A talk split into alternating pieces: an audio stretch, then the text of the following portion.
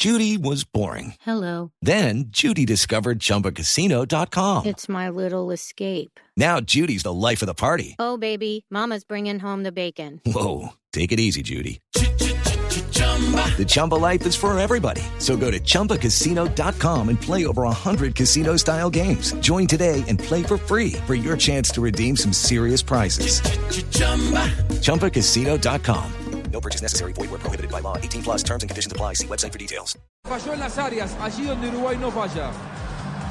Sí, Juanjo, al uruguayo, como lo dices muy bien, es un equipo que no va a cambiar, que siempre va a jugar de la misma forma.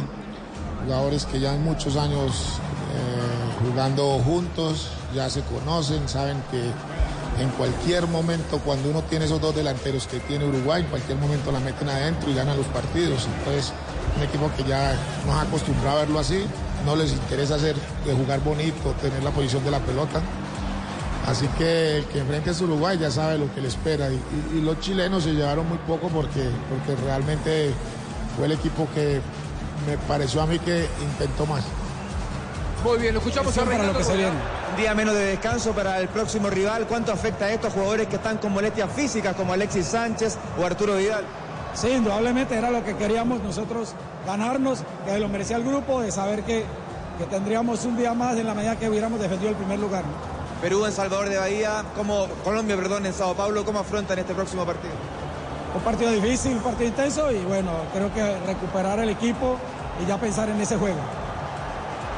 Muy bien, el técnico de la selección chilena Rueda termina un partido donde la nuestra ya sabe con qué equipo va a jugar el próximo viernes. La nuestra deja todo en la cancha y el latido de sus corazones nos apoya y los ilumina aquí. Los corazones de todo un país latieron a tiempo con la selección Colombia y colombiana. La nuestra siempre acompaña a mi selección colombiana, la nuestra. Llega Colombia Codere para darte la bienvenida. Te regalo un bono de 80 mil pesos. Entra en codere.com.co, regístrate y juega en la casa de apuestas más bacana del mundo. Autoriza con los juegos. Codere. Escuchamos a Medel. ¿Cómo encarar este encuentro en Sao Paulo? Sí, obviamente tenemos que respetarlo, pero no tenemos que tener miedo, tenemos que tener personalidad para jugar estos partidos. Nos gusta, nos gusta sentir esa presión, así que esperemos que ganemos y sigamos adelante. Un partido muy friccionado ahora con Uruguay, como ha sido la tónica en los últimos partidos. ¿Crees que ya podemos hablar de un clásico sudamericano de acuerdo a lo que ha pasado últimamente? No, no sé de clásico, estuvo súper tranquilo el partido, estuvo muy, muy ajustado, no- los dos equipos no tuvieron muchas ocasiones de gol. Era un partido vacías, pero lo manejamos bien, lástima que no, ellos tuvieron la oportunidad de gol y la convirtieron. Era justo el empate por cómo se dio. Sí, yo creo que éramos justo eso, pero, pero bueno, esto es fútbol, se gana con goles y ellos tuvieron la ocasión y la convirtieron. Día menos de descanso, pensando en Alexis, por ejemplo, Arturo Vidal, en ti que están con molestias físicas, ¿cómo los afecta esto? Sí, obviamente no afecta, pero tenemos buenos kinesiólogos, buenos doctores, así que nos vamos a preparar bien para poder estar disponibles para el viernes. Gracias, Gary. No, gracias. Ah, Ahí estaba Medel, ahí estaba Medel, el Maracaná se juega en los estadios, se vive en Blue Radio en esta Copa, juégatela por la vida y evita un siniestro vial. Si vas a tomar no manejes, entrega las llaves, alza la Copa de la Vida, Agencia Nacional de Seguridad Vial y Ministerio de Transportes. Esta es Blue Radio, llega a Colombia Codere y para darte la bienvenida te regala un bono de 80 mil pesos. Entra en codere.com.co, regístrate y juega en la casa de apuestas más bacana del mundo. Autoriza con juegos. Habla la figura de la noche, el goleador de Uruguay, Edinson Cavani. Lo escuchamos. Que necesitábamos ganar. Este, queríamos pasar primero, sin saber lo que viene después, pero para dejar una buena imagen en la serie y, seguir con esta actitud que venimos manteniendo hasta ahora. Fue un partido muy difícil, sabíamos, Chile es un equipo que juega muy bien al fútbol, un equipo muy dinámico y yo creo que bueno, por momentos jugando bien, por momentos jugando menos bien, pero siempre con la misma actitud y mentalidad este, pudimos sacar el partido y, y estamos felices todos. Sin hablar de revancha, si querés, ¿cuánto significa el gol para vos por lo que había pasado antes? No, para mí todos los goles significan lo mismo. Este, hacer un gol con esta camiseta es lo más lindo que le puede pasar a cualquier futbolista. Este, así que todos los goles son iguales para mí.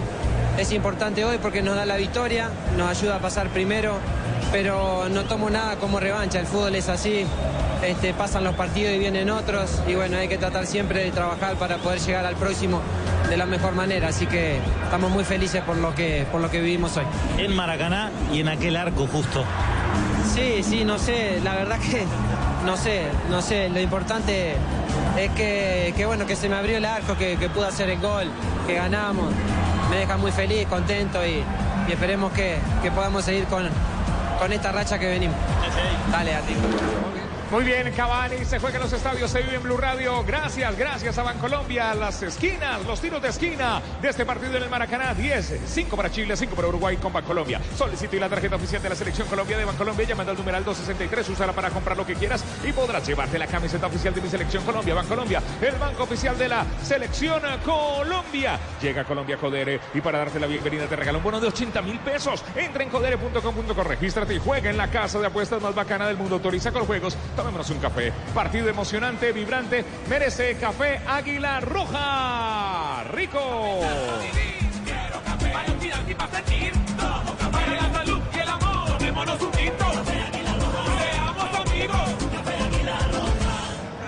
Muy bien, cerramos transmisión aquí desde el Maracaná. Un monumento al fútbol mundial en el arco, donde el negro jefe, donde Octavio Varela empezó a escribir la gran historia. Ahí Edinson Cavani marcó el gol de la victoria uruguaya. Ganó Uruguay 1 a 0. Que no ni no, tengo ganas de decir por mis amigos uruguayos. 1 a 0 a Chile, es primero del grupo. Colombia conoce su rival, será Chile el próximo viernes en el Arena Corinthians en San Pablo. Y hacia allí nos vamos con todo el equipo de Blue Radio. Ha sido un gran placer. Se quedan en la voz de Juan Pablo Tibaquira. Señoras y señores, oyentes de Blue Radio, desde la arena Maracaná, desde el Maracanazo, sí, aquí, el relato de Tito Puchetti, Faustino El Tino Asprilla, Juanjo Buscalia, el profe Castel, Ricardo Rego, Rafael Sanabria, Beatriz González, Jonathan Sachin, Sebastián Vargas, todo el equipo deportivo de Blue Radio, la radio, la radio, la radio, la radio, la radio, la radio, la radio, la radio, la radio de la Copa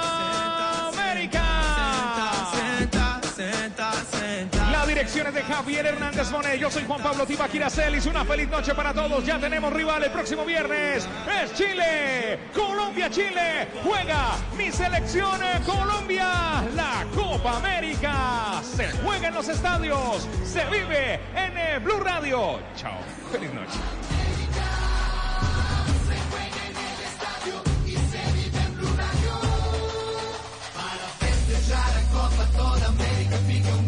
escutando Afro Rádio, que é a nova alternativa. E Brasil gritará nas barras del estadio y a Colombia hará vibrar las estaciones de Blue Radio. A Copa América se droga no estádio, se vive en Arruayo. Copa América, el mundo colombiano se siente aqui em Blue Radio. Se você gostou da Copa do Mundo na Rússia, Copa América no Brasil. Esta es Blue Radio. En Bogotá, 89.9 FM. En Medellín, 97.9 FM. En Cali, 91.5 FM. En Barranquilla, 100.1 FM. En Cartagena, 1090 AM. En Bucaramanga, 960 AM. En Tunja, 103.1 FM. En Caldas, 107.1 FM. En Villavicencio, 96.3 FM. En Armenia y el norte del Valle, 94.1 FM. En Neiva, 103.1 FM. Y en Córdoba, 96.0 FM. También en bluradio.com. En Facebook, Blue Radio Colombia. A través de Twitter en arroba Blue. Y en la señal de TDT.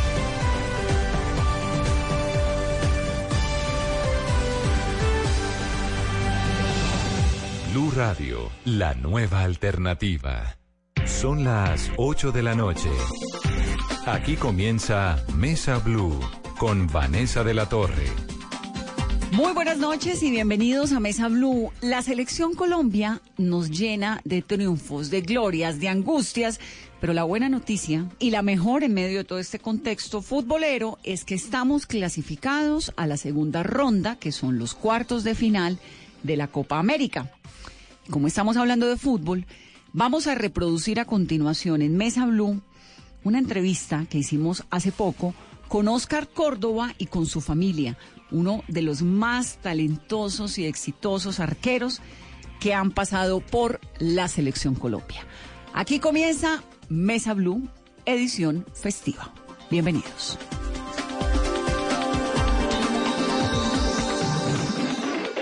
Mis invitados de esta noche, que además tengo una suerte tremenda porque que coincidan en Bogotá, en cabina, a esta hora, de verdad que es un lujo. Oscar Córdoba con toda su familia, no le faltó sino el perro y el gato. Bienvenido. matriarcado. Oscar. sí. En un momento hasta el perro era... ¿Era perra? Era perra, sí.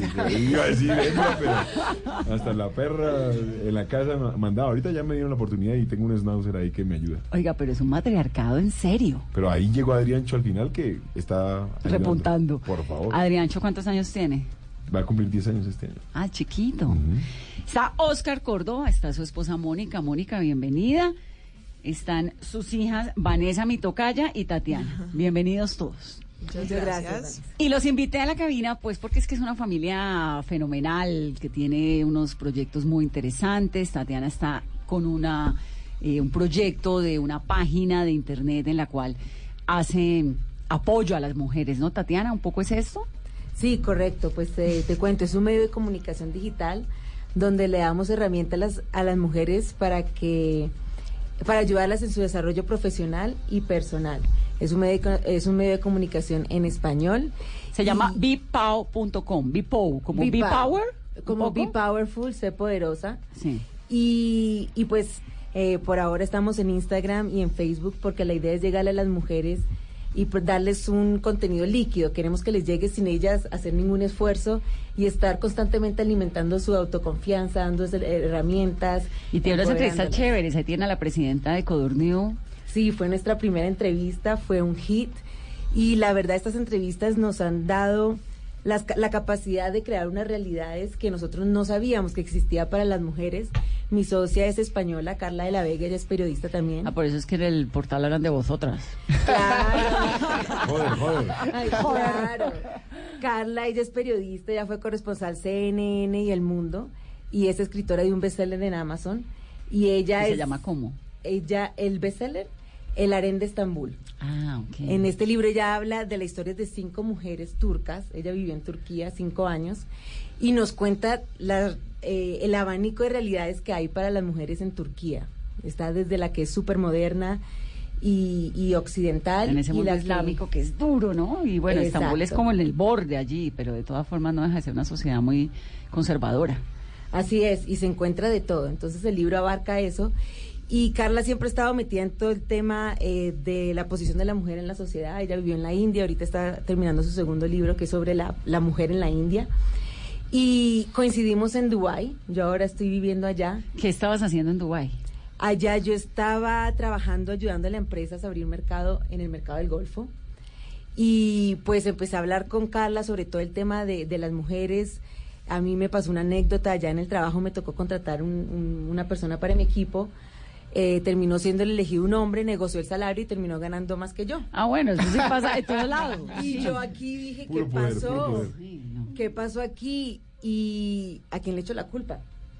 O sea, digo, no me tendrían que haber ofrecido más, o simplemente fui yo, Tatiana, que no me valoré, no supe eh, comunicar el valor que yo le traigo a la empresa y pedir más. Y ahí empezó todo un tema de investigación y, y de leer mucho mu- acerca de cómo se comportan las mujeres en, el, en, en temas laborales. Y muchísimos estudios confirman que a nosotros nos afecta mucho nuestra autoestima y se ve reflejado en temas laborales, como en la capacidad de negociar tu salario y pedir lo que vales. Oscar, usted crió a estas niñitas unas libertades y una empoderada. Le salió Vanessa, futbolista, mírela ya. Sí, sí, no, y esa era la idea.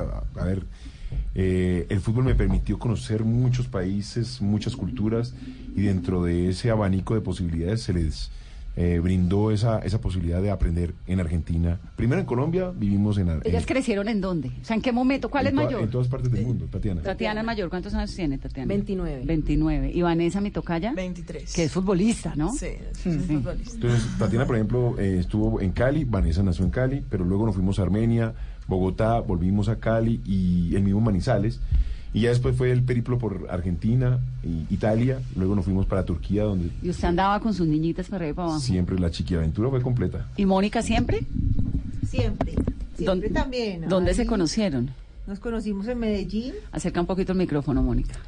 Nos conocimos en Medellín, ya, ya este año 30 años. 30, pero usted lo 30 conoció cuando tenía 5. Querida, gracias.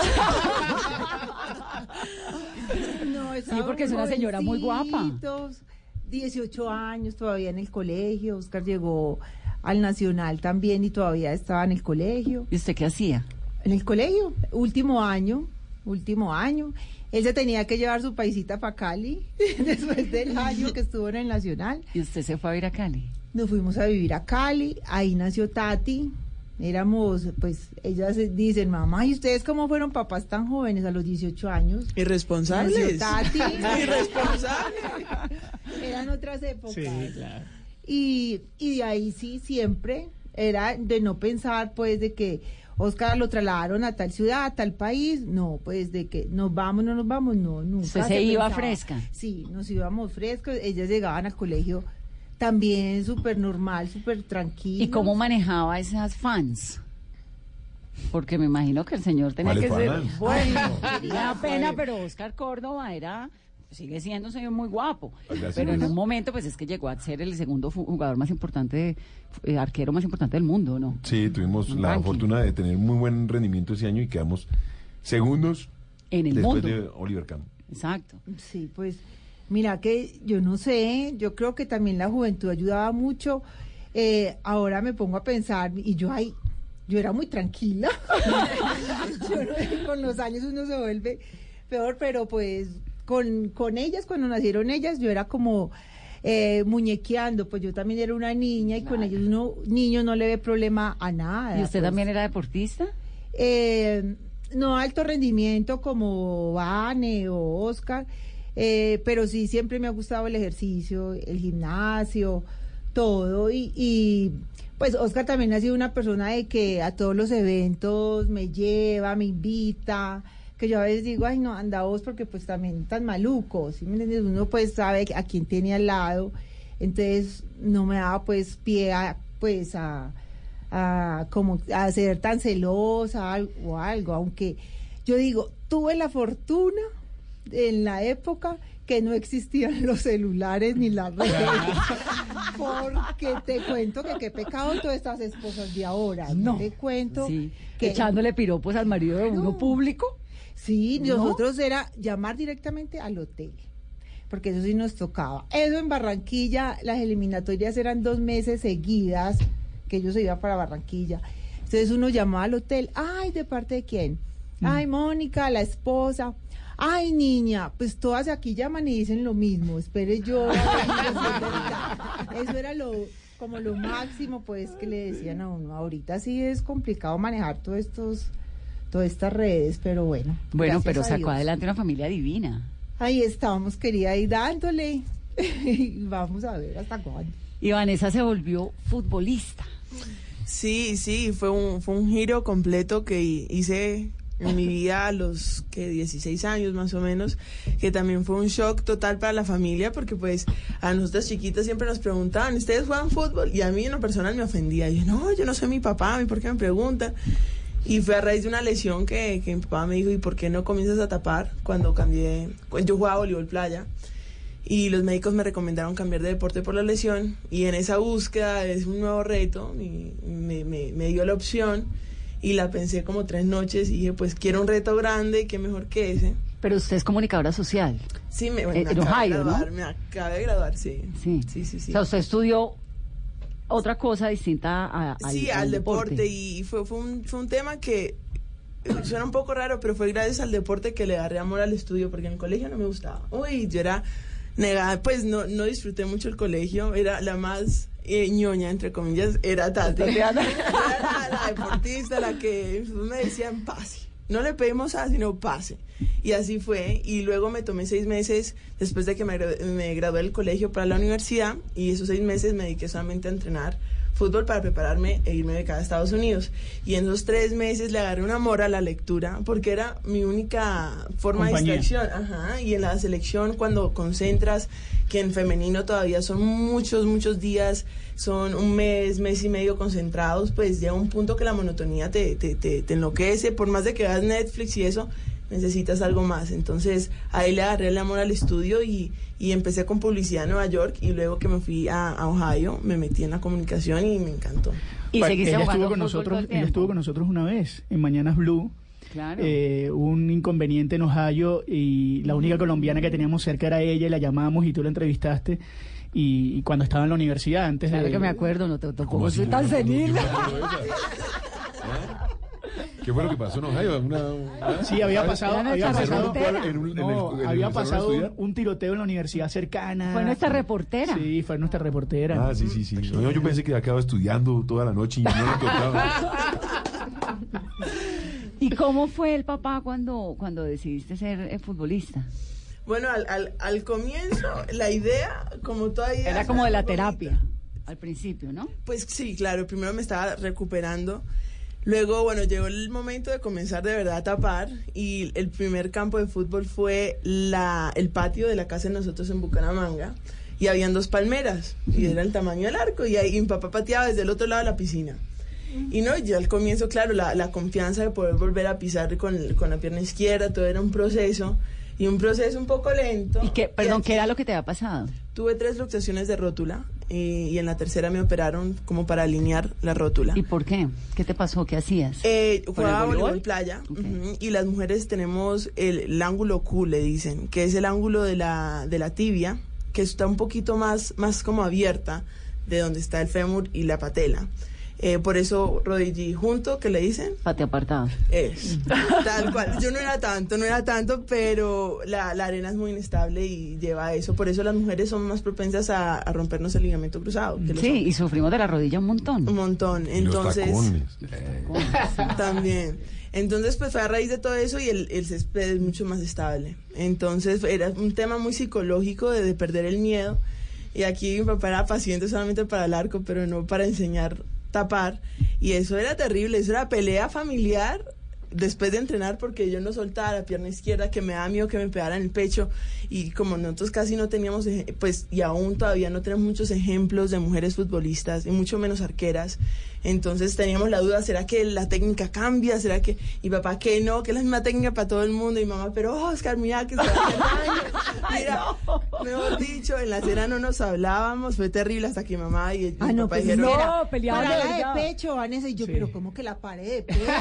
Pero ¿qué es Pobrecita. La niña tiene un pecho distinto al tuyo. Es que taparé, ah, es que taparé muy fácil. Es sentido Es- común. Es sentido común, dice. una él. rabia. Ya, ya, pero, pero, pero ya, Oscar, eh, cuando tú empiezas a planificar tu familia y, digamos, soñabas con tener hijos varones que jugaran al fútbol, o sea, antes de que ellas nacieran, como digamos la mayoría de, de, lo- de los hombres o de los futbolistas dicen, no, yo quiero a alguien que, que soñabas Que con, con fútbol eso. conmigo y con Sí, ya la niña futbolista. y digamos, y, y cuando nacen las niñas dice, bueno, ya, ya me, me, No, me no. retiro de esa idea y nunca pensaste, y te nunca va a ser ninguna de ellas, va a ser como yo. No, nunca pensé algo así como, no, el primero tiene que eh, ser un niño y el segundo, si no fue niño, entonces el segundo. y- No, no, me parece que se fue dando y, y- y nacieron este par de locas y nos fuimos adaptando a, a lo que Pero iba cuando, llegando. cuando ellas Ah, iban pues, había- contigo a la cancha. no había más, pues. Exacto. Pero cuando ellas, iban, cuando ellas iban contigo a la cancha, no imaginaste que ella iba a ser arquera de la selección No, no, porque nunca. Vanessa, Vanessa en ningún momento se manifestó en el deseo de jugar al fútbol. Ella, sobre todo en Besiktas, donde tenía mi habitación propia, eh, ellas llegaban y empezaban a pedir sándwiches, galletas, eran las consentidas allá en, en- en el club. Y de pronto bajaban y le pegaban tres patadas al balón y luego se iban a- otra vez al cuarto a, a seguir comiendo y a ver, y a ver pele- eh, muñequitos. Pero ya cuando se dio este impasse, junto con mi socio, con Cristian, eh, Vanessa no se dio cuenta. Entonces le digo, Cristian, que Cristian jugó voleibol. Le dije, ayúdame a, a pegarle un lavado de cerebro a Vanessa porque se quería ir a Estados Unidos, pero seguir con, con Voleibol. voleibol. Y Me la- llevaron a almorzar. y la recuerdo. superficie es demasiado inestable. Entonces yo le, digo, le dije, mira, esto va a ser de cirugía y va a haber una cirugía que ya no hay regre- regreso, no hay retorno. Entonces le hicimos un manejo de... Una emboscada familiar. Exacto, en un almuerzo y desde ahí Mónica ya estaba en Estados Unidos preparando el, el viaje de, Mo- de Vanessa. Cuando le dije, ve, Vane- eh, Vanessa se va a quedar y va a jugar fútbol. ¿Qué, qué? Un papá inestable, una hija inestable. Una rodilla inestable, todo inestable. Sí, pero bueno, eh, ese, esa, esa fue, ese fue el giro que se dio, pero eh, ella ha sabido manejar su reto y dentro de todo Y es una Teresa. sí, ha, ha peleado con todo el mundo, pero ahí vamos. Pero, pero ¿cómo es Oscar Córdoba de papá entrenador? Debe ser insoportable, ¿o no? Bacán. No, hasta ahorita, hasta ahorita hemos comenzado como a entrenar y eso que a veces nos agarra, eso termina en guerra de egos. Y, y bueno, y, y siempre me preguntan, es difícil tener un papá entrenador y yo creo que, o sea, eso va como para, para los dos. Una cosa es que él no me ve a mí como mi hija y yo tampoco que lo vea como papá. Porque entonces cuando te mete el grito corrigiéndote, papá, ¿cómo me gritó? Pero no, ya comienza uno, a- no es mi papá en esos momentos, es un entrenador y, y- y te toca como seguir como, como si nada, pero ahí vamos poco a poco con paciencia. Y Mónica ya se resignó. Pues me resignen que en que Vanessa. A que Vanessa, a- a que Vanessa es deportista. el- Deportista, no, no. la- ha hecho las cosas muy bien, me callaron la boca los dos. eh, porque Vanessa, pues, hizo su universidad. Yo le decía, Vane, eh, estás haciendo lo que te gusta y te están pagando por eso. Ella se la llevó a la universidad becada. Entonces, es- hacía las dos cosas. No Claro. es que se me No, es el mundo solamente eso. O que yo le dije no y se dedicó solamente a la universidad. No, pudo hacer las dos cosas. Y ahora se graduó y, y vamos a ver que sigan. Lo importante es que ya sean felices y hagan lo que lo que quieran. Y Vanessa va a Así no seguir. estén al lado de nosotros porque están todas lejos, pero ¿Va a seguir con el fútbol? Sí. Sí, sí, En España, seguir. ¿no? No, me acabo de regresar porque pues también por lo mismo uno comienza a, a crecer, la universidad te brinda la oportunidad de ver nuevos caminos que quizás en el colegio no veías y hay otras cosas que quisiera hacer, el, el tema de, de poder ayudar a las mujeres junto con Vipao, con mi hermana, que, que entre las dos hemos analizado todo el tema del deporte, el- la mujer en el deporte, en la sociedad, son cosas que, que me gustan, que me podía, me gustaría poder seguir haciendo y estando en España no iba a ser tan fácil de poder hacerlo aquí. Es que no te imaginas, no te imaginas, una cena de nosotros es mesa de redacción de Bilbao. Eso te iba a preguntar. Además me parece una familia divina porque lo que prueba esto es que, decir, yo siempre creo que la familia se va, uno se va acomodando con su familia a cómo es la vida, ¿no? Se va flexibilizando. Entonces, si nos toca irnos a vivir a Argentina, pues nos vamos con las niñas, que la una quiere ser futbolista, bueno, pues que se vuelva, que la otra, no sé qué. Y, y me imagino que las cenas en la casa con estas personalidades tan marcadas, porque además cada uno es una cosa súper, ¿no? Súper fuerte. Se les nota kilómetros, son como unos eh, huracanes cada uno. Claro, y ¿Cómo es la vida primero- familiar? Primero porque son personalidades distintas. Segundo, tienen vivencias de países Claro. distintos. Tatiana, por ejemplo, eh, vivió en Argentina, Turquía, luego se fue para eh, Estados Unidos, estudió en Washington, luego Londres y luego se fue a aprender francés a, a- a París. Sí, ella es un mundo sola. Eh, exacto. Entonces, y ahorita se fue a vivir a Dubái. O sea que, y ha tenido la oportunidad de, de- de beber de la cultura de cada una, porque no es una chica que va, se encierra en una pieza y, y- y a leer, ¿no? Va y comparte en una sociedad que le permite crecer y por eso toma esa, esa actitud ante, ante, digamos, el feminismo bien aplicado, llamémoslo así. Tienen las dos una cosa feminista, las estuvimos esculcando obviamente para, para la preparación de esta entrevista.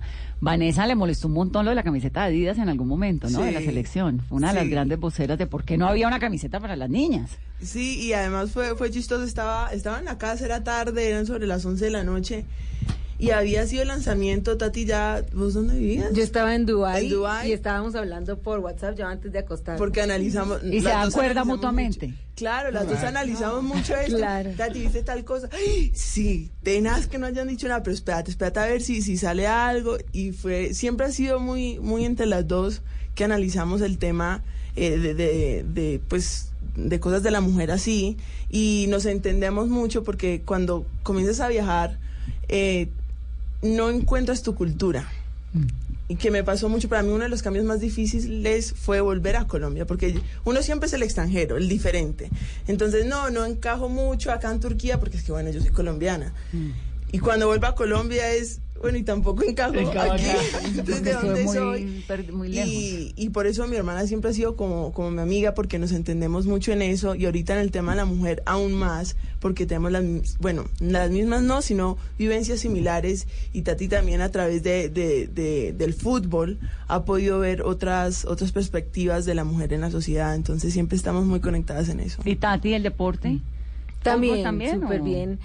Eh, pues fútbol yo juego, si me invitan a un picado, sin problema. Si, si soy la mejor, si añado o si me vuelvo la, la mejor jugadora del equipo contrario, no sé, pero yo voy. El deporte siempre ha estado muy marcado y, y pues siempre lo hemos hecho también eh, y he pasado por varios. Eh, y eso... Pero ¿por qué en tu vida no te ocurrió como a Vanessa que decidió ser deportista? Digamos, de... Mira, eso lo, lo hemos hablado bastante, yo lo digo más que todo con Vane y, y yo creo que fue un tema, a mí el estudio siempre me ha gustado y siempre me fue bien, la verdad. Como el papá. Y, y siempre me fue bien y, y a mí la vivencia de estar cambiando de país me marcó mucho. ¿Te gustó siempre? ¿O esto fue como acontecimientos coincidenciales en la vida o, o siempre escogiste quiero conocer varias culturas, quiero viajar? Ya de grande ha sido decisión mía. Una determinación. Decisión mía y creo que también pues afectó que quería estudiar en la universidad. Yo estudié Relaciones Inter- Internacionales y Economía, siempre buscando esa parte internacional. Y el tema de los idiomas, a mí comunicar me encanta. O sea, me encanta hablar y no hay mejor sentimiento que uno sentarse en una mesa y hablar aquí español, después inglés, después francés, italiano. Y eso es impresionante. Entonces yo creo que ahí fue un tema que vi que el deporte para la mujer en ese momento, pues yo con Vane me llevo siempre seis años. Cuando me gradué en el 2007, las opciones para las mujeres en el deporte eran bastante limitadas. Siguen siendo. Y sí, lo siguen siendo. Y, y ahorita por lo menos hay ligas en más países, está esa oportunidad de buscar de pronto opciones afuera, pero en ese momento es que la, la liga de fútbol por lo menos no, yo había visto de pronto voleibol y era Estados Unidos. Y mi, mi meta tampoco era quedarme en Estados Unidos, entonces la verdad nunca lo vi como el plan que me iba a realizar como, como persona. Pero el deporte siempre ha estado súper súper presente, o sea, yo voy al gimnasio y me hago la deportista con Vanessa y compito con Vanessa en los entrenos y con mis papás. Eh, por ese lado siempre he estado. Y la verdad, cuando Vane entra al deporte y me empieza a contar todo esto, ese, ese fue un factor más que me llevó a Vipao. Porque Vipao es un medio de comunicación no solo para dar herramientas y alcanzar a, a las mujeres a nivel masivo, pero darle visibilidad a las mujeres. Vipao tiene de todo, tiene historias, tiene consejos, eh, tiene tips, tiene inspiración.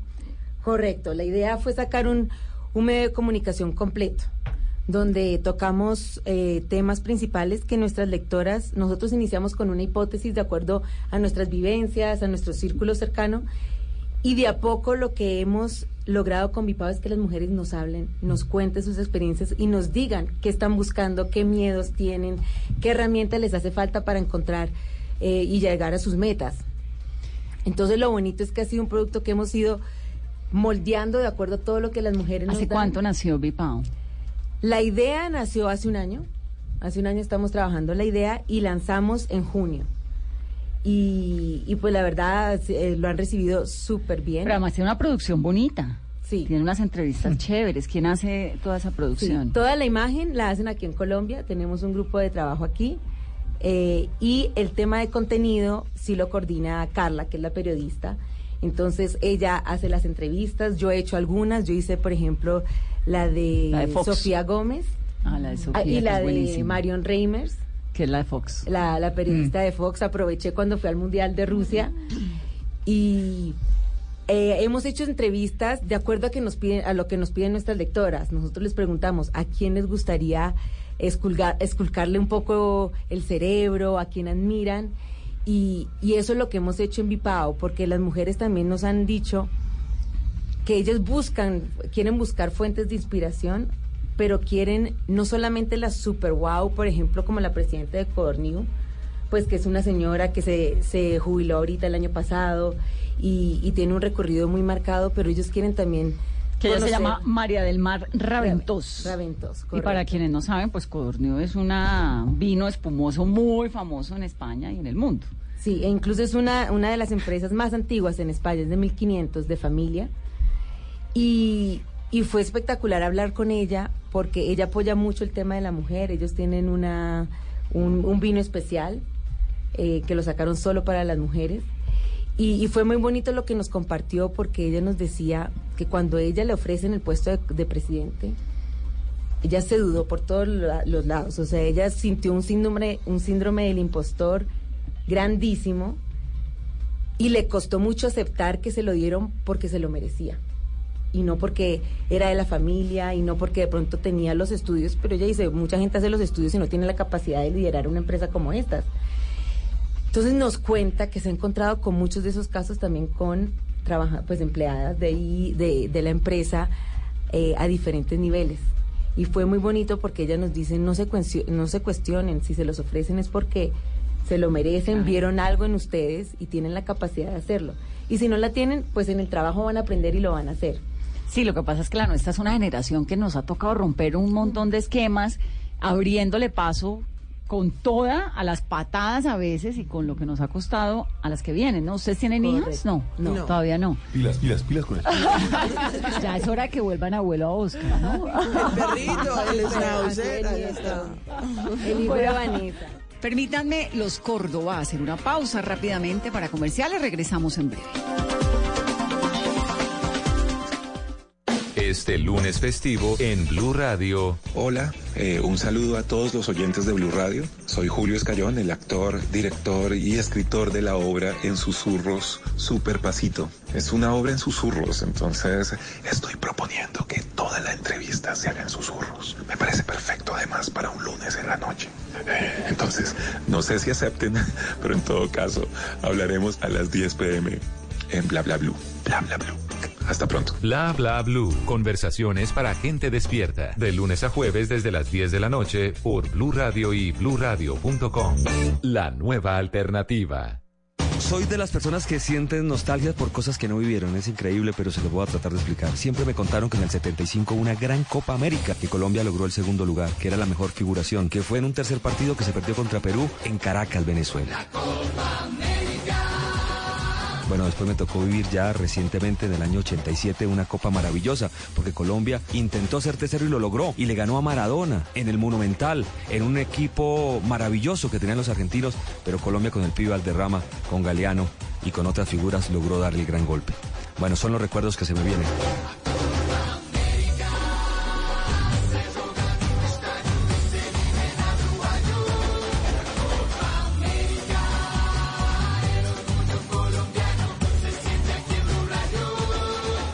Tito Puchetti y la Copa América se vive en Blue. Tiempo de vuelo a Cartagena. Cinco minutos. Parece ciencia ficción, ¿verdad? Pero ahora puede ser una realidad. Para conocer más sobre lo que se está volviendo realidad, Blue Radio presenta La Nube, tecnología e innovación en el lenguaje que todos entienden. Dirige Juanita Kremer. La Nube, de lunes a viernes desde las 7.30 de la noche por Blue Radio y bluradio.com. La nueva alternativa. Respuestas largas. Señor ministro Botero, ¿cuál es la conclusión al final? Pues esta es una historia larga que si hay un minutico yo se la trato de resumir. Sí. Respuestas cortas. ¿Qué le decían los funcionarios de migración, además del bienvenido presidente, decían otra cosa? No. Pero siempre las preguntas correctas. ¿Cuál es la decisión que tomaron? demora ¿Por qué aparecieron? ¿Cuánto fue, por ejemplo, el costo? Mañanas Blue, de lunes a viernes desde las 5 de la mañana por Blue Radio y bluradio.com. La nueva alternativa. Caminando, en bici, por carretera, en barco, en avión. El mundo tiene destinos llenos de magia, belleza e historias. Conozcamos lo maravilloso de cualquier destino en nuestra Travesía Blue, un viaje a los mejores destinos del mundo. Presentan Maritza Mantilla y Juan Casolarte. Travesía Blue. Ahora viajamos en un nuevo horario, todos los sábados a las 3 de la tarde por Blue Radio y bluradio.com. La nueva alternativa. La Copa América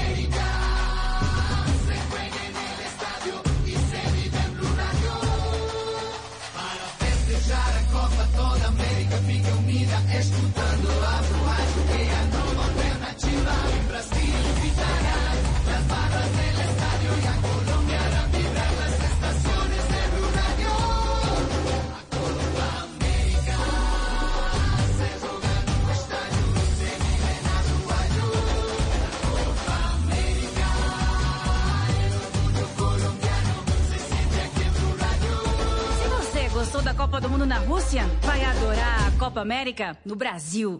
Ahora la información te llegará a la mano, en tu celular, a la mano. Mónica Jaramillo y Octavio Sazo te traerán eso que no pudiste ver, escuchar o conocer, para que lo tengas a la mano. Conéctate con arroba Blue Radio en Facebook e Instagram. De lunes a viernes a las 8 de la noche. Arroba Blue Radio. La nueva alternativa. Todos los sábados al mediodía en Blue Radio lo ubicamos en la noticia. Gracias por acompañarnos en el radar. Estamos analizando. El radar. Lo que usted quiere saber de lo que está pasando. Descubra con Ricardo Ospina y un amplio equipo de periodistas el origen de las Los noticias. más importantes de la semana aquí en Blue Radio y BlueRadio.com. El radar. Todos los sábados al mediodía en Blue Radio. La nueva alternativa. Desde las 5 de la mañana. que se despierta esta hora. Néstor Morales. importante de Colombia. Felipe Zuleta. dato es que por primera Paola Ochoa. La cifra de Ricardo Ospina Los integrantes del y un completo equipo periodístico y de opinión. Habrá una cantidad. Estarán trabajando para llevarles la información, la verdad, la noticia, el debate. Mañanas Blue, de lunes a viernes desde las 5 de la mañana, por Blue Radio y bluradio.com. La nueva alternativa. Lo que se conoció esta semana. My administration has accomplished more than almost any administration in the history of our De country. lo que hablamos. Venezuela hoy es víctima de una agresión permanente. Lo que pasó en la ciudad. El poder colombiano ya es una realidad cara planetaria. En el país. que fracasaron en, en la distribución de energía en la costa atlántica. En el mundo. Se va a encontrar con nuestra Fuerza Armada Nacional Bolivariana. Lo que viene para la próxima semana. La verdad me siento muy feliz de haber sido parte de esta fiesta tan especial, tan mágica. Todo se revisará en nuestra sala de prensa Blue. Ahora, cada domingo nos reuniremos para oír, entender y analizar lo más importante de la semana. Sala de prensa Blue. Este domingo a las 10 de la mañana presenta Juan Roberto Vargas por Blue Radio y bluradio.com. La nueva alternativa. Llega a Blue Radio La Intérprete, el podcast para conocer a profundidad los principales acontecimientos de Colombia y el mundo. Busca y escucha La Intérprete en tu plataforma de música favorita, disponible en Deezer, Spotify y en bluradio.com. Amo la Copa América. Porque es nuestro mundial. Porque el continente se viste de fútbol otra vez. Porque nuestros hinchas llenan los estadios de pasión. Y porque los mejores jugadores del mundo, los nuestros, vuelven a donde nacieron a buscar la gloria.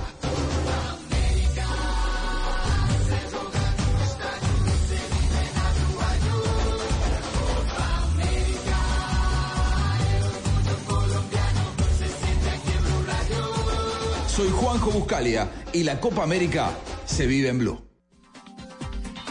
Estamos en Mesa Blue hablando con Oscar Córdoba, con sus hijas, con su esposa. Estamos hablando de fútbol, de familia, de todo eso que por estos días nos alegra tanto el corazón. Oscar, ¿sabe que siempre me quedo, me quedé con ganas de preguntarle una cosa? Usted se va al Boca, ¿no? Sí, Durante muchos, ¿cuántos años vivió en el Boca? estuvimos jugando con Boca cuatro años y medio. ¿Qué tal? Mm, es una experiencia que, que ojalá muchos de nuestros compatriotas pudieran vivir como lo están viviendo en este momento, o lo vivió, lo vio Cardona, o Barrios. Fabra, eh, Villa. Fabra, correcto, porque me cambió el concepto de la competencia. ¿Se lo compraron por un millón de dólares? Epa, epa, ¿cómo En una así? época en la que nadie costaba tanto, ¿no? Sí, ah, no, pero luego a Miguel, a Miguel Calero, Nacional lo compra en un millón de dólares. ¿Pero antes o después? Después. Después, es que- no, después. Eso fue como una, Claro, una pero es que apertura. a Miguel lo compra Nacional, que es diferente. Claro, a mí me adentro. compra Boca, que es un equipo internacional, pero a a Miguel Calero lo compra Nacional por un millón de dólares. Y eso fue Macri, Mauricio Macri. el presidente de Argentina. O sea que usted Claro, conoció era- a Macri cuando el Boca. Sí, cuando era el Presidente. cartonero Vare. El cartonero Vare, le decía Maradona. Es un, es un personaje de, de Argentina, pero decía que manejaba la economía de Boca de tal manera que no fuera a quebrar. Porque siempre se hablaba de la abundancia de la cual vivía Boca, pero era la responsabilidad ante un club y por eso lo austero de, de su, de, su, de su mandato. ¿Y qué tal era el tipo? Hoy en día es el presidente de Argentina. A ver, en el momento la gente se cuestiona y dice, no, a él lo salvó Macri, eh, perdón, Bianchi, pero me parece que el éxito de Macri fue haber elegido a Macri. La gente, eh, perdón, sí, me, me- aquí está. De Bianchi haber elegido a Macri. Macri haber Bianchi. elegido a Bianchi. Ah. Porque eso es lo que hace un presidente. Es que el presidente está es para eh, utilizar su poder en el sentido de conseguir dineros, patrocinios y elegir bien a quien va a dirigir a, a su equipo. Y luego cuestionarlo y, lle- y llevarlo a, a- a la mesa para que le explique por qué toma decisiones de una u otra forma. Y al elegir a Bianchi, que fue la persona que le dio orden a ese cabaret en ese momento que se hablaba de Boca Cabaret, fue su gran éxito, de haber elegido a la persona idónea, correcta, para volver a posicionar a Boca a nivel Y lo internacional. posicionó. Usted se Ah. ganó la Libertadores también, ¿no? Luego de casi 15 años, Boca vuelve a ganar el título, 11 años gana el título, pero vuelve a posicionarse a nivel internacional como uno de los equipos más importantes de- del mundo. Claro, Van, es que hoy, para que la gente, la, la gente que no lo sabe, hoy todos vivimos hace muy poco una, una final accidentadísima entre River y Boca, todo lo que pasó. Pero Oscar es parte de la generación que cambia la historia para siempre de ese club. Ese club era muy desordenado, un club que tenía muchos problemas, que era muy popular, era, evidentemente era el club más grande de Argentina, sin ninguna duda, pero con la llegada de Macri con la llegada de Córdoba y los colombianos, eh, Jorge Bermúdez y Chicho Serna, el equipo cambia para siempre. Macri logra una alianza con una marca muy importante que eh, lleva a Boca al mundo entero, transforma la bombonera, llega Carlos Bianchi, que es el técnico más exitoso de la historia. Córdoba llega por debajo y se convierte en el arquero más importante de la historia del club. Tapa el penal más importante al Tino Asprilla y al Palmeiras y sale campeón y salen campeones del mundo. Entonces, a partir de ellos, cambia la historia del Boca que hoy está. Claro, es una Y por generación eso, que exactamente, y por eso es tan importante esos tres jugadores y principalmente Córdoba como, como arquero. Es decir, yo recuerdo en mi infancia tener en mi casa, lo confieso, tener en mi casa un ¿Una foto de póster gigante. No, no, no. Un póster, un póster gigante de Oscar Córdoba. Es más, es más. Saqué la foto y la tengo acá. Muestre. Esta foto la tuve en mi casa durante años, pero años, años, años. Es la foto de Era muy Córdoba. peladito. ¿Cuántos años tenía ahí Oscar? Y Aquí teníamos 31 años. No, 30 años, 30. Y Este fue Mónica- el, el título de la Libertadores. Y Mónica ya vivía allá. Sí, ya. Sí, O sea, le tocó el ya. 5-0. También. Es que nosotros nos casamos en el 88. Claro. Como así, está Ah, no, el 89. 89. Oiga, yo- me quedé fue con usted, mía. no. El 89, claro, me tocó Lo que el pasa es que 5-0. el, el apellido Córdoba está ligado a no solo a, ese, a, a esa historia de Boca, sino a sucesos muy importantes en la historia del fútbol colombiano. El 5-0, el arquero es Oscar Córdoba. El desgraciado gol de Andrés Escobar y el Mundial de 94, el arquero es Eso Oscar tuvo que haber sido tenaz, ¿no, Oscar? Muy, muy. Eso fue 94. 94. What a tragedy for the Colombian defense. Escobar, goal. Pero no, no fue tan tenaz. A ver, el gol, el gol fue tenaz, pero lo más tenaz fue llegar a la, a la, a la charla técnica y darnos cuenta que, que Pacho, Bolillo y Barrabás estaban amenazados. Eso rompe el equipo. Claro, cuando me pregunto que tenaz, obviamente no, pues el autogol no, sino todo el episodio. Es que fue un episodio muy desgraciado que termina además con la muerte de Andrés Escobar. Claro, la gente dice que nos portamos mal. Hay una, hay una leyenda urbana que dice que nosotros estamos de fiesta en, en Fullerton. Nosotros teníamos a los periodistas de frente, nuestras familias estaban en las habitaciones de al frente. Era imposible. A nosotros nos pasó un mal momento del ciclo del fútbol que, que toda, toda empresa y todos los equipos encuentran y lamentablemente nos agarró en el Mundial.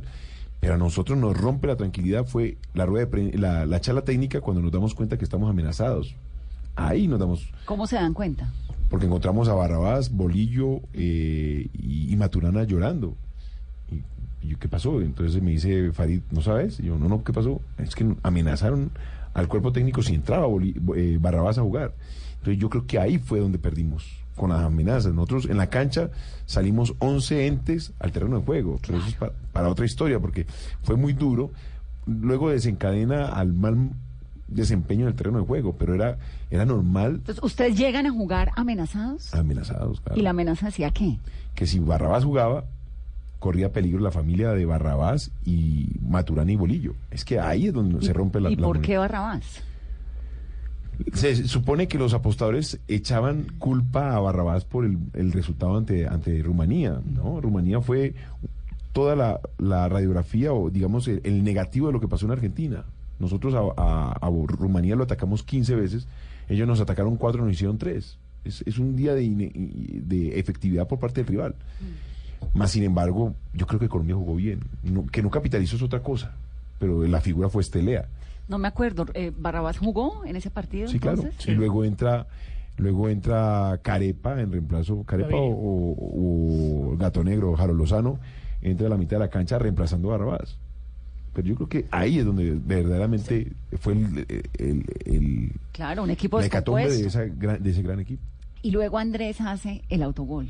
Y desencadena en, en- en su, en la pérdida de ese gran hombre. Y ustedes, cuando termina el partido ese día, ¿qué pasó? En el interior, en el camerino, en ustedes. Nada. Es que el equipo estaba muerto antes de salir contra Estados Unidos. Cuando llegamos al camerino era un silencio total, sabíamos que habíamos fallado, pero sabíamos de alguna manera que esa falla fue producto de todo lo que había acontecido antes del partido. Ya después nos quedaba una remota posibilidad que era ganarle a Suiza, se le ganó, pero Estados Unidos logró lo que te necesitaba y, y listo, y ahí quedó la historia. Y cuando matan a Andrés, Eso sí ya fue la tapa. Mm, A mí me agarró en Estados Unidos, en casa de, de mi suegra, la mamá, con la mamá de Mónica, y nos llama una gran amiga y nos cuenta lo que pasó a las 6 de la mañana y no lo creíamos. Me parece que es una historia, como dicen muchos, de Macondo, de nuestro país, que es una locura. inverosímil. Y que más ligado a un autogol, que no, no tiene nada que ver. En 15 días pasamos de ser los más queridos de Colombia a ser los más odiados. No, por la mafia, no por el país. y te lo hacían sentir en la calle, porque hay una decepción total. Es que decepcionamos no solamente a la mafia, decepcionamos a un país, pero la gente no se da cuenta que había un trasfondo, pero que tampoco se dio cuenta. Nosotros no salimos a decir, hey, nos amenazaron. No, nosotros nos la comimos, pero en el terreno de juego no fuimos capaces de sobreponernos a esa situación. Es que tiene que ser muy difícil uno entrar a jugar bien con algo en la cabeza, ¿no? Tan Hombre, si un hijo se enferma. ¿Cómo- uno cómo se lidia eso? Si uno medio discute con la señora porque no hay huevos para el desayuno y, y- y entra a la cacha y hay, y hay un problema en el... eh, uno, el psiquis es complicado, por eso el, acompañar al deportista con la parte psicológica también hace parte del profesional. ¿Esa época fue la más dura de tu historia deportiva? Sí, sí, porque luego viene la pérdida de la Copa Libertadores con América, que para mí ha sido un karma también. Para mí también. Pero- No, no, porque a mí los hinchas me dicen, ah, me hiciste llorar. ¿Y, que, quién? y el que lloró en silencio eh, eh, al, al- a- a- en su cuarto, en su baño, es el, el que estaba en el arco. Eh, a mí, yo lloré lo de Andrés, yo lloré el, el, el 7-3, lloré el- eh, la pérdida contra el América. Pero el poder fue levantarme para poder llegar a las dos Copas de Libertadores que gané, a la Intercontinental que gané y todo aquello que pude hacer después de todas esas caídas. Lo que dice Pacho, perder es ganar un poco. ¿Cómo está la América hoy? ¿Usted, usted es de la América? ¿O nunca ha dicho de dónde es que es? Yo de niño era del Deportivo Cali y digo era porque hoy pertenezco a, a to- a un total, a un todo, que es el... Pero además usted jugó en el Cali, en Nacional, en el Quindío, en el Once, en el América, en Boca. Exacto, pero hoy me, me preocupa es que el negocio del fútbol funcione para todos, porque yo estoy en el negocio del fútbol. Cuando yo me siento frente a las cámaras, yo necesito y quiero que la gente disfrute con lo que se ve en el terreno de juego. Es un espectáculo. Y que la gente prenda el televisor y vea, uy, ¿qué va a decir Córdoba hoy de lo que, de lo que pasó en el terreno de juego? Y ese es el, ese es el- lo- la gente no se imagina que es el negocio del fútbol del cual vivimos todos. Yo me retiré hace 10 años y sigo disfrutando de un deporte y viviendo de un deporte que me brindó todo. Pero no me contestó la pregunta. No, yo soy hincha de cada uno de los equipos donde he jugado, pero de niño fui hincha del Deportivo Cali. ¿Pero le hace fuerza a la América? Y claro, fueron cuatro años y medio que, que estuve con el América y que sufrí y gané Ahora, la selección Colombia, post-Peckerman. y pues, todos sabemos que, que se hizo una gran campaña. Ahora viene una parte bien especial y es, tenemos que crecer. Y ese es el reto más lindo. que le gusta al director, ¿cómo se llama? El Queiroz, el portugués. A ver, tiene cosas muy interesantes. Su hoja de vida es muy interesante. Y bueno, uno no puede la- lanzar conjeturas sin conocer a las personas y su forma de trabajo. Me interesaría es que se incorpore un poco más, que se integre más a todo el proceso.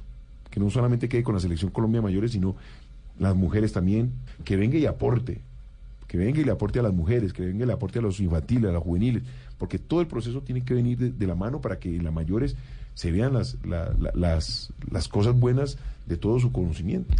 Oscar, cuando, cuando te tocó vivir en Argentina, que debe ser, no, si no es la prensa más difícil de- de- del mundo, debe ser una de las más difíciles en cuanto al fútbol, porque ellos viven el fútbol las 24 horas del día. Te tocó estar en Colombia en esos momentos tan complicados. ¿Pensaste alguna vez que te iba a tocar estar detrás del micrófono tú analizando todo lo que pasa? Sí. Sí, gustaba? porque desde que llegué a la Argentina, eh, en los medios argentinos les llamó mucho la atención en cómo nos expresamos todos. No solamente Oscar Córdoba, Farid tiene mu- muy buena, buen vocabulario, eh, buenas, buenos, buenas maneras, Jorge se expresa muy bien, Chicho, más allá de que habla todo así. Sí, Mario Yepes es una persona culta que se sabe expresar. Juan Pablo Ángel no te lo hace solamente en español, sino también en inglés. O sea que se dieron cuenta que el colombiano venimos de, de muy buena cultura y buenos modos y, y que a la gente le gusta en Argentina. ¿Y Mónica? ¿Está tranquila, feliz con esta familia? Sí, esta- hemos tenido así. ¿Con estos locos en casa? Con estos locos en casa, lo que nos dicen ¿Cómo, es que... cómo es una? Quiero saber ustedes qué comen. Porque es que todos son super fit. Una comida cualquiera. ¿Hoy qué sirven en la noche? Ah, no, en la noche, ellos saben que en la noche no hay carbohidrato en la casa. Oscar siempre So- llega a hacer trampa después del programa. Cuando todos estamos dormidos. Claro, Sí. y se come un pancito y yo, ¿qué estás comiendo? Un pa- y yo, gordo, pan no, comete solo la proteína. Es que yo soy de Cali, ¿ve? Pan de bono, Pam, mira. Pan, pan. No, pan. en eso sí. Se es- cuidan. Sí, sí. He estado yo como muy pendiente, soy yo como la más cansona y me gusta todo el, el, el tema de la comida sana, no tanto fit, porque pues ellos son deportistas. Eh, tengo a Adrián todavía en crecimiento que debe comer todo. Claro, además usted debe haber aprendido eso pues desde siempre, ¿o no? No viviendo con Oscar Córdoba desde los 18 años. Claro que a los 18 años Oscar no tenía problema en comerse una bandeja paisa e ir a entrenar. A mí, a mí me decía Pop- Popovic, que era el, ru- el rumano, me decía, hijo mío, ¿qué desayunar hoy? Eh, profe, me, me sirvieron un calentado con huevitos. Venga a hacer abdominales. y me quitó la, el- la manía de comer frijoles en la mañana. Y esto de tener relaciones sexuales antes de los partidos. ¿Cómo así? ¿Cuál es la política de un deportista, futbolista, altísimo rendimiento, segundo mejor arquero del mundo sobre eso? Que no hay problema. ¿No? No. Como el Tino. No hay problema. Es que se ha mm, satanizado el, el sexo dentro del, de- del deportista. El, el problema es en la forma y las horas. Si tú va- tienes competencia a las 3 de la tarde y te acuestas a las 3, 4 de la mañana en una faena, eh, seguramente te va Sí. a, a- a llevar a un desgaste que te va a perjudicar en tu rendimiento. Pero si la faena es a las 11 de la mañana. ¿Del mismo día del partido? Pues ¿Se puede? depende cómo sea la faena. Con la esposa. 11 de la mañana el mismo día del partido. ¿Se puede o no? Pues a mí nunca me tocó. Pero porque estaba. Pero porque Ay, le decían no, O sea, había una regla en torno a que mejor no. Estábamos concentrados. De pronto me tocó culturas donde, donde normalmente nos concentraban un día antes. Muy pocos equipos me daban la oportunidad de, vea, llegue mañana al, al estadio y, y a jugar. Muy pocos. Y si con América habremos estado en dos, tres oportunidades de relajados que le decían a uno, bueno, llegue mañana a las cuatro y, y seguramente si se daba la oportunidad estábamos. Pero no pasa nada, o sea, no, no tiene. Lo que pasa es que yo era el arquero.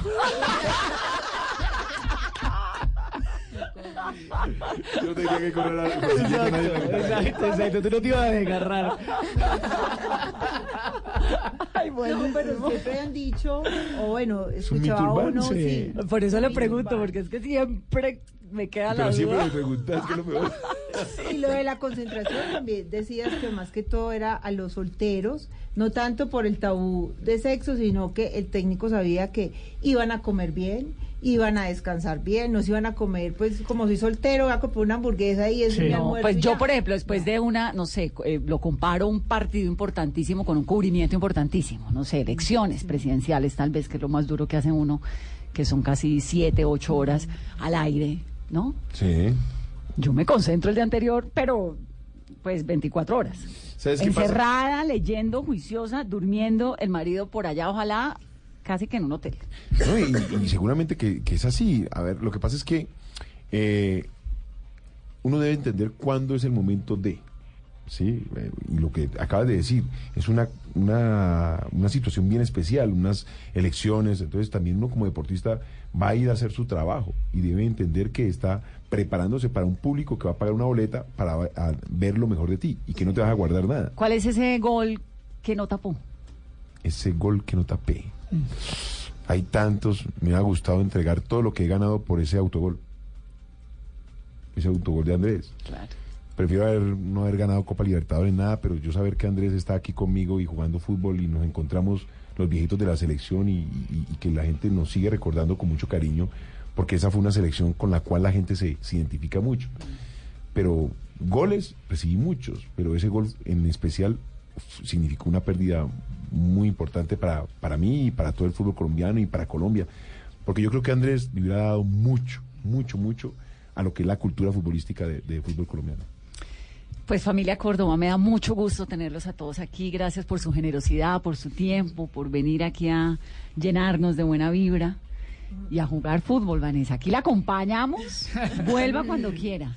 Muchas, muchas gracias. Y sí, a que ojalá cada vez sea más grande el apoyo hacia el fútbol femenino y hacia las mujeres que tenemos tanto que dar en Colombia. Y con Bipau, la leemos, la seguimos, Tatiana. Muchísimas gracias, Vanessa. Y por acá estaremos haciendo entrevistas más a mujeres siempre. colombianas y compartiendo historias que de verdad nos inspiren y ayudándole a las mujeres a que alcancen sus metas. Está en su casa, está en su cabina. Mónica, gracias por tu generosidad, por venir al programa, por crear estas locas.